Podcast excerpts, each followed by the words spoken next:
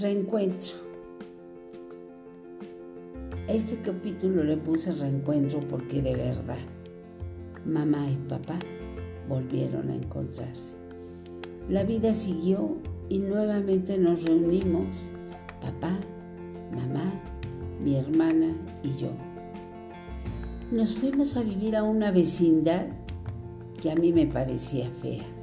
No se podía abrir la puerta de atrás porque daba a la vecindad y la entrada principal daba a la calle de Pedro Asensio. Por ahí entrábamos, pues teníamos prohibido abrir la puerta de atrás.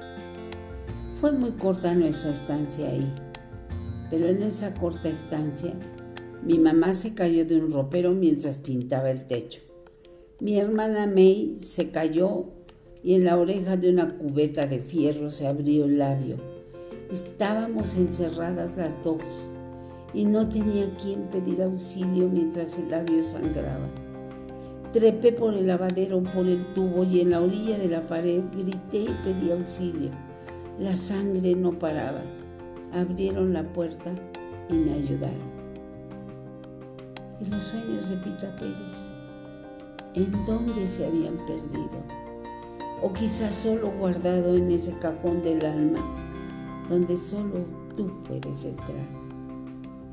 Ahí no tenía amigos ni distractores, solo la escuela y jugar con mi muñeca de verdad, mi hermana May.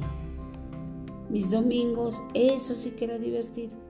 Mis cohetes, mis amigos, el béisbol, a media calle y desde luego no podía faltar mi peso de plata de domingo que me daba mi tío Armando. Un día mi papá llegó con la noticia.